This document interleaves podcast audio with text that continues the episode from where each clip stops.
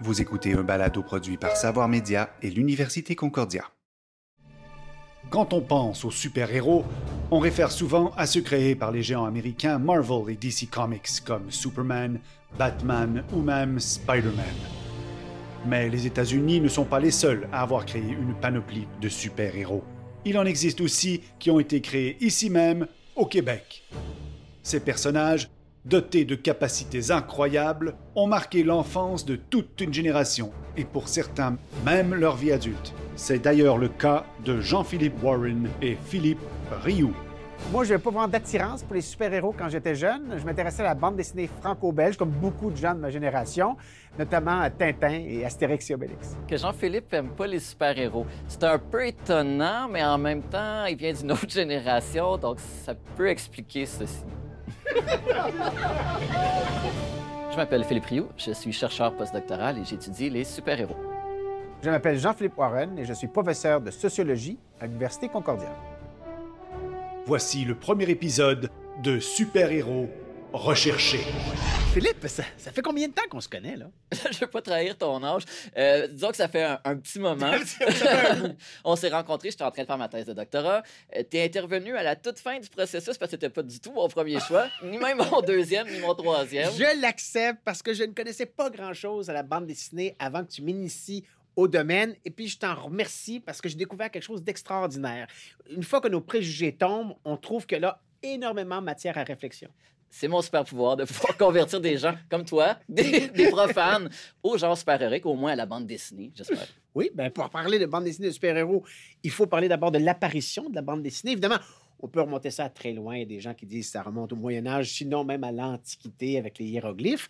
Mais d'habitude, on restreint le genre de la bande dessinée à peu près au 19e siècle à peu près aux États-Unis, même s'il y a d'autres pays qui disent euh, qu'ils ont été pionniers dans le domaine, avec euh, un genre assez précis qui se veut avant tout commercial. Hein? Je pense, Philippe? Oui, exactement. Donc, à partir du 19e siècle, on commence à utiliser la bande dessinée principalement dans les journaux euh, parce qu'il y a une tradition forte en caricature. Donc, on est déjà des illustrateurs qui ont été formés pour faire de la bande dessinée pour ce support-là en particulier. Et puis, aux États-Unis, on va se servir de, de, la bande dessinée qui gagne en popularité pour, euh, pour attirer des nouveaux lectorats, en fait, parce que les journaux, à ce moment-là, s'adressent à une plus grande variété de personnes. Donc, euh, on a les hommes, évidemment, qui sont des lecteurs de journaux depuis longtemps, mais on a maintenant les femmes aussi, qui sont les ménagères, par exemple, qui vont vouloir consulter les rubriques féminines. les enfants sont aussi ciblés. Et puis, c'est vers eux qu'on va se diriger de façon un peu plus euh, euh, intensive, disons, avec les années. On va vouloir plaire à ce lectorat infantile-là qui consomme beaucoup de, de, bandes dessinées. Donc, on voit avec euh, l'apparition des premiers comic strips, c'est comme ça qu'on peut les appeler, donc les bandes qui paraissent dans les journaux disons, euh, une systématisation du médium, une façon de, l'utiliser, de l'exploiter en série, donc de jour en jour ou de semaine en semaine, qui, euh, qui va s'établir et qui va perdurer à partir de ce moment-là. Mais là, on peut de la bande dessinée surtout parce que ça vend bien. Hein. On dit d'ailleurs que certains quotidiens doublent leur vente lorsqu'ils se mettent à publier de la bande dessinée. Il y a un appétit pour ça, il y a une demande pour ça, un véritable intérêt. Et donc, le genre se développe parce qu'il y a vraiment un marché pour la bande dessinée aux États-Unis, mais aussi au Canada. Mais les bandes dessinées canadiennes, ce qui est particulier, c'est que les bandes dessinées canadiennes, souvent, sont des traductions, des importations de ce qu'on fait déjà chez notre voisin du Sud. Exactement. Donc, au Canada anglais, en fait, c'est encore plus simple parce que là, on va tout simplement reprendre ce qui vient des États-Unis. Euh, parce que, bon, tout est là donc ça coûte très peu cher se procurer des bandes dessinées qui viennent des Américains parce que les syndicats américains, les, agences qui placent ces bandes dessinées-là dans les journaux, font déjà leur profit aux États-Unis. Donc, ils peuvent envoyer ça au Canada, anglais d'abord, Canada-français ensuite, euh, à très faible prix. Euh, puis donc, pour les journaux québécois, tout comme les journaux canadiens anglais, euh, c'est très, c'est très accessible, en fait, la bande dessinée américaine, parce qu'il suffit de la traduire. elle est déjà produite, elle est déjà illustrée, elle est déjà écrite. puis, ça représente aussi une réalité qui qui ressemble à Montréal, parce que Montréal, c'est une métropole. New York, euh, donc, où est, produit, euh, où est produite la majorité des bandes dessinées, est aussi une métropole. Euh, il y a des familiarités, disons, des, affinités aussi entre ce qu'on représente dans la bande dessinée américaine et le mode de vie qui est en train de se transformer à Montréal. Encore une fois, pour le Québec, c'est difficile de dater l'arrivée de la première bande dessinée, la publication de la première bande dessinée québécoise. Il y en a qui disent que c'est dès le 18e siècle. On trouve des exemples aussi pour le 19e siècle, mais souvent, on s'entend pour dire qu'une des premières BD, sur le modèle de ce qu'on connaît dans la bande dessinée actuelle, c'est au début du 20e siècle avec les aventures de Timothée. Effectivement. Donc, on a Albéric Bourgeois, qui est un caricaturiste, un illustrateur qui a été formé aussi pour faire de l'illustration. Donc, c'est un professionnel de l'illustration qui est parti à Boston pour travailler. Donc, il veut travailler aux États-Unis parce que c'est là qu'il y a de l'emploi euh, dans ce milieu-là et qui décide de revenir euh, en 1904 à peu près à Montréal pour travailler pour la patrie qui est un grand journal à l'époque. Mais qui dit grand journaux francophones dit aussi grande agglomération. Montréal, à l'époque, c'est plus le petit village que c'était quelques décennies auparavant. Ça a énormément bougé. Ça s'est industrialisé. Ça s'est aussi urbanisé. Beaucoup plus de gens habitent en ville. Il y a une espèce d'effervescence du côté technologique. C'est l'apparition des tramways, l'apparition des, premières voitures. Euh, ça bouge beaucoup à Montréal. Puis Timothée représente un peu tout ça. Oui, tout à fait. C'est un personnage qui veut s'ancrer dans une nouvelle modernité québécoise. Euh, il va au théâtre, par exemple, il va voir les vues, les fameuses vues, donc le cinéma euh, américain qui, qui, est diffusé ici. Euh, et même si on est loin des super-héros avec Timothée, il y a quand même des liens qui peuvent être faits parce que là, cet imaginaire de la ville, de la technologie aussi, l'automobile en fait partie, c'est très typique du genre super-héroïque qui s'ancre parfaitement dans cette modernité-là. Oui, Superman, c'est un enfant de la campagne, en fait c'est un extraterrestre, mais il atterrit en campagne euh, américaine, mais il va se déplacer très rapidement à Métropolis, qui est une métropole euh, une mégapole. Oui, oui, une mégapole, exactement, où tout, tout, le monde a une voiture, à peu près. Donc, il y, a des, il y, a des, métros, il y a des trains, etc. Même chose pour Batman. Lui, il est un petit peu plus reculé de Gotham City. Son manoir est... est, est oui, exactement. Mais Gotham City, c'est une grande ville. Et surtout, Batman, dans son manoir, a toute la technologie nécessaire pour tout faire. Donc, Donc on sent que la ville, c'est quand même un espace qui est dangereux, qui est inquiétant à la fois chez Timothée, parce qu'il y a toutes sortes de choses à apprivoiser, parce que la ville, évidemment, a des besoins nouveaux, des réalités nouvelles. Il faut constamment s'adapter à ce qui se passe. Puis on le voit aussi que chez les super-héros, c'est un peu ça. C'est la, la ville est toujours représentée sous un côté sombre. Il y a, il y a des bas-fonds de la ville, et ça, il faut y faire attention. Il faut essayer de ne pas sombrer dans le mal qui guette autour. Oui tout début, les super-héros se battent pas tellement contre des super-vilains que contre des criminels, la mafia, par exemple. Donc, du crime organisé, euh, qui, est qui sont les criminels qu'on peut rencontrer, nous, dans la vie de tous les jours, si on se promène en ville. En tout cas, c'est un petit peu cette idée-là qu'on a. Et c'est pour ça que les super-héros, c'est là qu'ils agissent. Hein. On en trouve très peu dans les campagnes américaines des super-héros. Ils vont finir par déménager dans des lieux où on risque de rencontrer quelques vilains. L'évolution de la BD.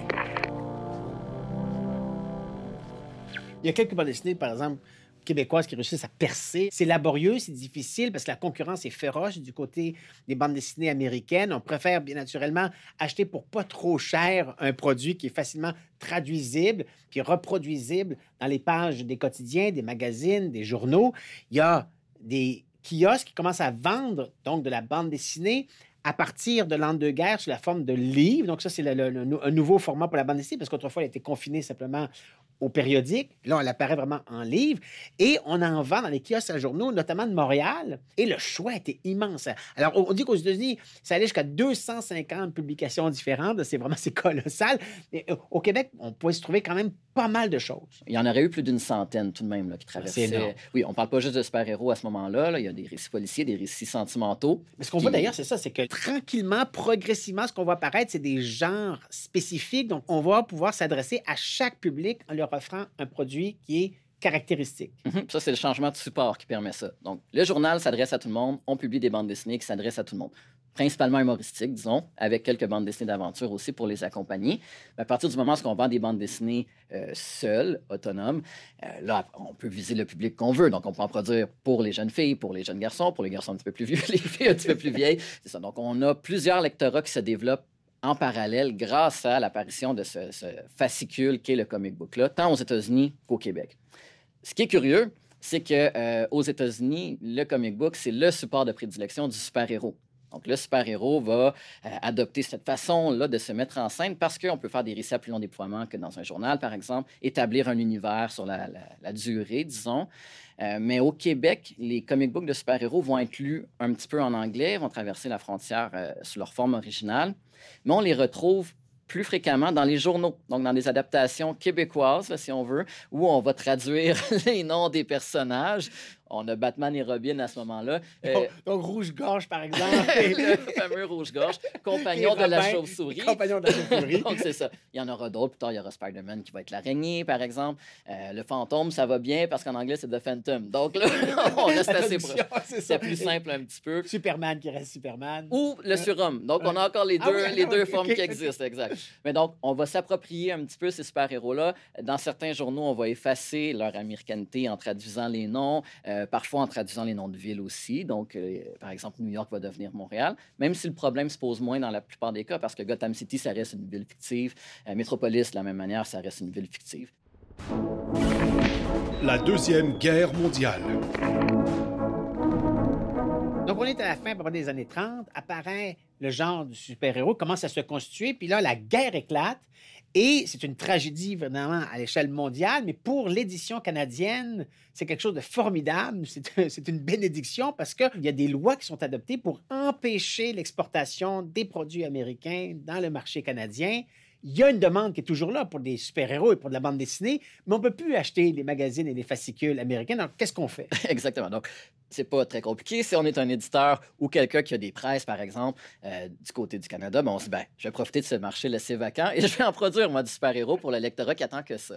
Et donc, Donc, euh, on aurait des super-héros durant la Seconde Guerre mondiale qui seraient des super-héros canadiens pour la première fois. Exactement. Donc, on a des super-héros plus typiques comme Nelvana, qui est, euh, qui est une super-héroïne inuite, à moitié inuite en fait, qui a des pouvoirs divins. Donc, elle fait de la télépathie, elle peut se déplacer très rapidement, être en contact avec les, les divinités aussi, Oui, oui. ce qui est toujours utile. Quand tu te bats contre des nazis, ce qu'elle fait. D'ailleurs, à ce moment-là, on voit que la plupart des héros, tant canadiens qu'américains, euh, se battent contre le nazisme. Donc, c'est ce qu'on. L'ennemi ultime, le super vilain, c'est Adolf Hitler. Donc, c'est lui qu'on cherche euh, activement à combattre. À, à côté de Nelvana, il y a des personnages qui sont un petit peu moins puissants, mais non moins intéressants, comme Johnny Canuck, par exemple, qui sont des aventuriers euh, euh, plus typiques. là. Donc, euh, sont- Canadien Jack. aussi. oui, exactement. Euh, donc, eux, ils sont plus agiles que la moyenne, euh, sont plus forts aussi. Ils ont- bon, ils sont intuables. Euh, et donc, on peut penser peut-être plus à des agents, soit militaires ou des espions, là, qui seraient... Donc, on aurait des super-héros dans, dans l'après-guerre qui sont souvent inspirés d'ailleurs des super-héros américains. Euh, on essaie de les imiter. Parfois même, on voudrait adopter les mêmes noms, mais on hésite parce qu'on ne veut pas sembler trop copier de trop près ce que font nos voisins du Sud. Mais on ne va pas aussi loin, on pourrait dire, dans la logique super-héroïque. Donc, on hésite à leur donner l'ensemble des super-pouvoirs que pourrait avoir, par exemple, un Spider-Man ou un Superman aux États-Unis. Oui, exactement. Ça, c'est un thème récurrent, d'ailleurs, tout au long de l'histoire euh, du super-héros au Québec, de sa présence en, terre québécoise. Euh, ça va revenir. Il y a plusieurs hypothèses pour expliquer ça. À ce moment-là, je pense qu'on est à cheval entre deux traditions. Donc, on a fait au Canada surtout de la bande dessinée d'aventure jusqu'à ce moment-là. Donc, on, profite de cette expertise-là, si on veut. On se rapproche un peu du super-héros parce que c'est ce qui fonctionne du côté américain et donc du côté du lectorat anglophone canadien aussi. Euh, mais on n'est pas encore tout à fait à l'aise avec tous ces codes-là.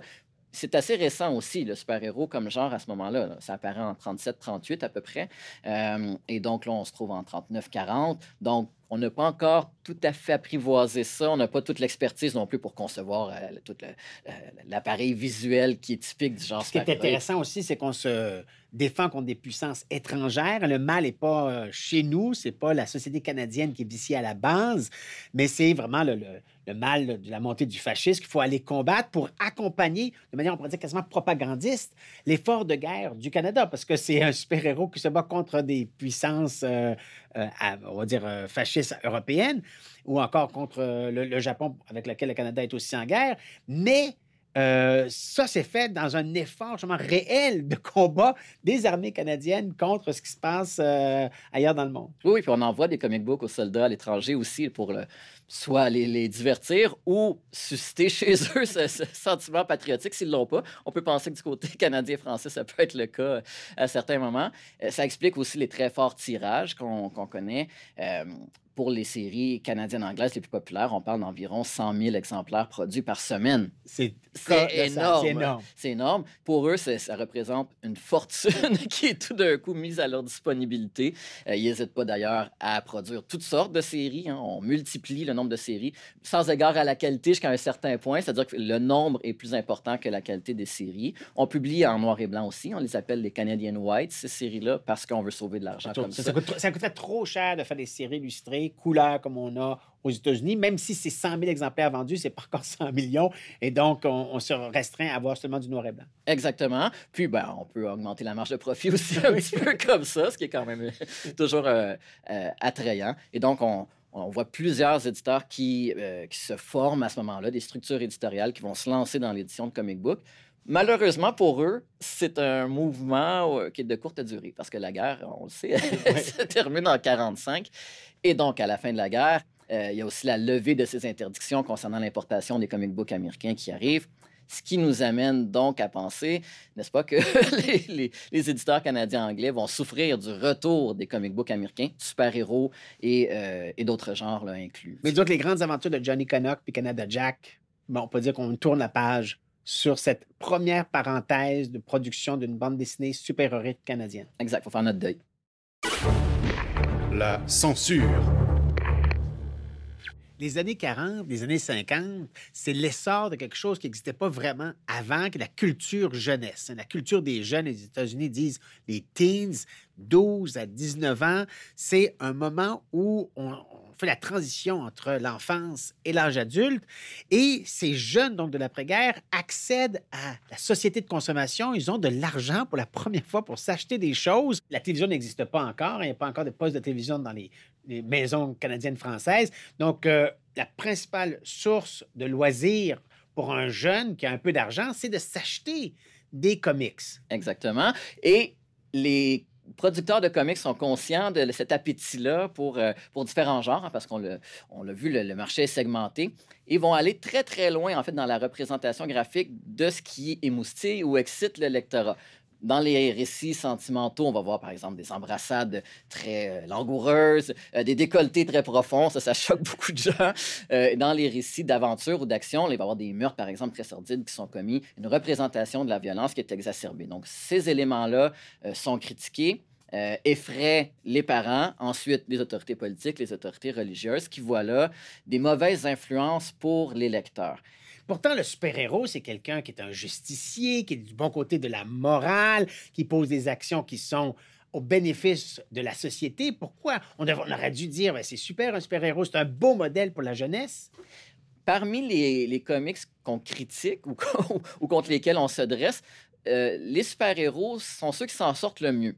Donc, ils ont- on les tolère un petit peu mieux parce que, justement, ils veulent faire la promotion d'une certaine forme de justice. Euh, euh, la représentation de la violence dans les bandes dessinées de super-héros est quand même assez limitée, modérée. On voit pas, par exemple, d'assassinat dans, dans- dans ce qui est publié dans les journaux euh, au Québec. Exactement. Donc, On c'est très feutré pour ce qui est de la violence. C'est pas du tout là, euh, sombre comme on a pu s'habituer avec certaines bandes dessinées américaines. Pas à ce moment-là.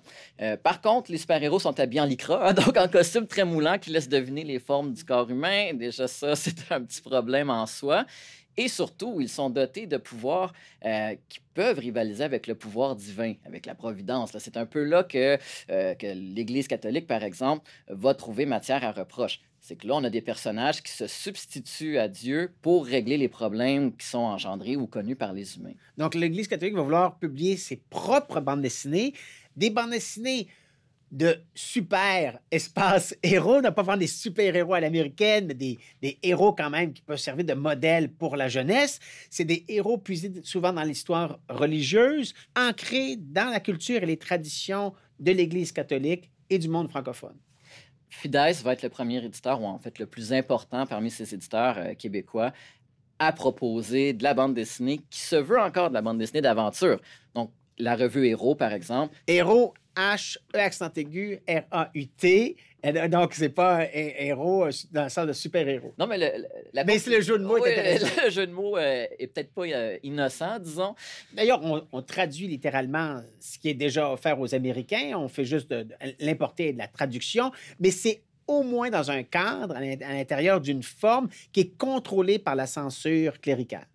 C'est contrôlé, euh, c'est accompagné aussi parce qu'on va publier, par exemple, des éditoriaux ou de courts articles qui vont encadrer euh, ces récits-là. Pour Ils des, des, légendes et des contes, par exemple, canadiens-français. On va essayer de leur donner une facture plus locale. Une facture locale, une morale euh, évidente aussi. Donc, on voit derrière ces imprimés-là une, euh, source euh, potentielle euh, de, pédagogie ou d'enseignement à la fois de la religion, mais des, bonnes mœurs canadiennes, françaises. On va se présenter, par exemple, le frère André ou des, des, des, saints canadiens. dire, eux aussi faisaient des miracles. C'est un peu des super-pouvoirs, hein? mais c'est les bons super-pouvoirs, ce sont les bons modèles qu'on devrait chercher à reproduire ici au Québec. Oui, puis l'idée, c'est un peu aussi de continuer à encourager la lecture chez la jeunesse canadienne-française. On est bien conscient à ce moment-là qu'ils vont continuer à en lire des super-héros ou en tout cas des comic books si on leur propose pas quelque chose qui peut rivaliser directement avec ces productions-là. Et donc, c'est ça, on propose des, des revues qui sont euh, de qualité matérielle bonnes, euh, respectables, mais surtout qui vont proposer des récits, des illustrations qui sont conformes aux attentes du lectorat. Euh, et ça va fonctionner au point où on va connaître des tirages exceptionnels. Chez Fides, on va publier la revue Héros à 100 000 exemplaires par mois au tout début. Ça va aussi... C'est vraiment impressionnant, mais parce qu'elle aussi, elle est distribuée dans toutes les écoles, parce que l'éducation est sous le contrôle du clergé. Donc, les communautés religieuses, évidemment, ont intérêt à diffuser ce genre de littérature, et puis on inonde les bibliothèques euh, paroissiales ou encore les les collèges ou les écoles de rang de ce genre de littérature pour faire justement concurrence à ce qui autrement aurait été euh, le choix privilégié des jeunes Canadiens français. Puis Fides, qui publie donc justement la revue Héros, publie aussi la revue Lecture, qui est une revue critique de bibliographie euh, où on appose une cote morale à différents imprimés qui circulent au Québec ou qui sont publiés au Québec. Et on va, euh, on va faire grand cas des comics américains. On va dire que ce sont des publications complètement immorales. à proscrire. À proscrire, donc. Mais on a une, solution de rechange. Avec Hero, on peut dire éloignez-vous de ça, mais consommez plutôt la revue Hero, qui est aussi produite par Fides. Donc, il y a une petite stratégie de convergence là, qui, est, quand même intéressante.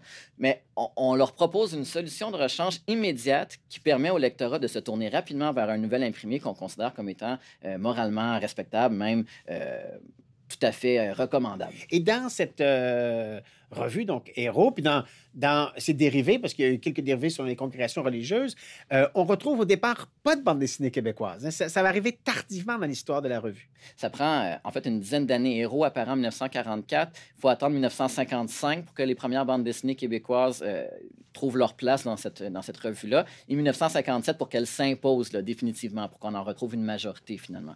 donc, il a fallu attendre presque 12-13 ans avant que la bande dessinée québécoise euh, s'accapare la revue Héros, si on peut dire ça comme ça. Euh, puis le contenu des histoires est encore conforme à ce qu'on retrouvait apparemment, qui était traduit des États-Unis. Donc, ce sont des récits d'aventure mélangés à des histoires euh, religieuses ou des histoires qui font l'apologie de figures historiques canadiennes françaises, de l'ordre des Ormeaux, par exemple. mais on se rapproche dans les années 50 aussi de, des fameuses années 60 où tout va s'éclater dans la bande dessinée et entre autres décennie où on va voir la bande dessinée québécoise s'affirmer de plusieurs façons à travers plusieurs supports. Donc, Héros est un peu précurseur de ça. On commence à faire de la place dans des imprimés québécois à la bande dessinée québécoise de manière durable. Donc, bref, on sait on n'a pas le choix. Il faut absolument euh, embrasser le genre de la bande dessinée, accepter jusqu'à un certain point le sous-genre super-héroïque, mais le faire à l'intérieur des frontières délimitées par la culture canadienne-française de l'époque. Oui, puis de toute manière, à partir des années du milieu des années 50, même aux États-Unis, on va voir un relâchement de la censure euh, qui encadre, par exemple, les, comic books de super-héros parce qu'on va se rendre compte, encore une fois, que le super-héros parmi tous les autres genres qui existent, c'est le moins déplorable, disons. Euh, surtout qu'à partir des années 50, on commence à proposer des histoires de super-héros aux États-Unis euh, où les personnages principaux collaborent avec la police. Donc là, ils sont plus des, c'est plus des, euh, personnages qui. Les justiciers solitaires. Oui, ils ils pratiquent plus le vigilantisme. C'est un peu comme l'extension des forces policières ou des forces, des forces légales, même dans certains cas, parce qu'on a des super-héros qui sont avocats, par exemple. Donc, on a une mission super-héroïque qui est bien encadrée par des structures gouvernementales ou municipal, ce qui fait en sorte que le genre super-héroïque euh, devient lui-même un genre qui reçoit euh, une approbation morale du côté américain. Et puis au, Québec, ça, finit aussi par, euh, par transpirer ici. Les premiers super-héros québécois apparaît quand même dans le paysage j'ai envie de dire un ovni parce que c'est quand même un curieux produit local. Il y a un jeune euh, de 16 ans Canadien-français, donc un Québécois francophone, qui veut devenir dessinateur de bande dessinée et puis qui va proposer une bande dessinée à un journal de Chicoutimi. Euh, effectivement, c'était Paulin Lessard? On est loin des gros journaux montréalais qui publient habituellement la bande dessinée, mais on va avoir cette première bande dessinée super héroïque. On est dans un prototype super héroïque, mais même une première bande dessinée super héroïque euh, québécoise qui, euh, qui va être la plus importante en longueur, donc celle qui va durer le plus longtemps si on compare aux autres séries d'aventures qui sont publiées au Québec à ce moment-là. Donc, Les Deux Petits Nains, c'est le nom de cette série-là, met en scène deux petits nains. donc, ils sont non seulement des nains, mais des petits nains. Ils sont vraiment très, très, très petits, à peu près 4 pouces de hauteur. Exactement. Cette bande dessinée se, se déroule sur trois ans. C'est trois univers à chaque fois assez différents les uns des autres. Euh, le jeune Lessard, on pourrait dire quand même, fait quelque chose de novateur puis d'assez extraordinaire avec euh, les ressources qu'il a. Euh, effectivement, c'était une carrière exceptionnelle dans le paysage de la bande dessinée parce qu'il va publier 104 livraisons, donc 208 planches différentes de sa série, ce qui n'a aucun équivalent à, l'époque. On est collé sur la fin de la Deuxième Guerre mondiale, puis on retrouve les mêmes préoccupations dans sa bande dessinée que celles qu'on retrouve dans les bandes dessinées de super-héros de la fin des années 40, c'est-à-dire qu'on s'inquiète des mêmes choses la bombe atomique, euh, les conflits militaires. On reprend certains des moments forts des récits qu'on connaît pour les transposer dans un univers complètement, euh, complètement nouveau euh, du point de vue québécois. Là, les, les, deux petits nains, comment on fait pour savoir si ce sont vraiment des super-héros? C'est quoi, quoi un super-héros? Ça prend quatre choses. Il y a quatre critères, là, si on veut, pour avoir sa carte de super-héros à temps plein. Donc, ça prend des super-pouvoirs. Les petits nains en ont même si c'est à la mesure de leur taille, ils ont quand même des facultés extraordinaires. Dans un épisode, par exemple, ils vont pouvoir euh, communiquer avec un chat pour lui donner des ordres, avec un rat aussi. Donc, on peut présumer qu'ils ont ces, La télépathie. Exactement, une, forme de, pouvoir euh, qui n'existe pas dans, dans notre monde à nous. Ça prend un costume. Là, les petits nains, c'est pas tout à fait encore un costume, mais. ils ont, ils ont... un costume d'écolier, hein? Ils ont leur vêtement d'écolier. Exact, qui revient tout le temps, un peu comme Tintin avec son impair de reporter. Euh, Donc, ça passerait un peu pour une cape de super-héros. Ça peut être ça. En, fait, c'est un signe visuel distinctif. Donc, on peut dire que c'est pas loin du super-héros. Ça prend une mission qu'on appelle pro-sociale, c'est-à-dire une mission qui veut combattre une injustice. Les petits nains en ont une, en tout cas au tout début. Hein, ils veulent libérer un peuple de 10 millions de lutons. C'est quand même. Pas, C'est pas rien. Ben, c'est ambitieux, on peut dire. Euh, et ensuite, ça prend un univers super-héroïque. Là, ça, c'est un petit peu plus vague, plus flou.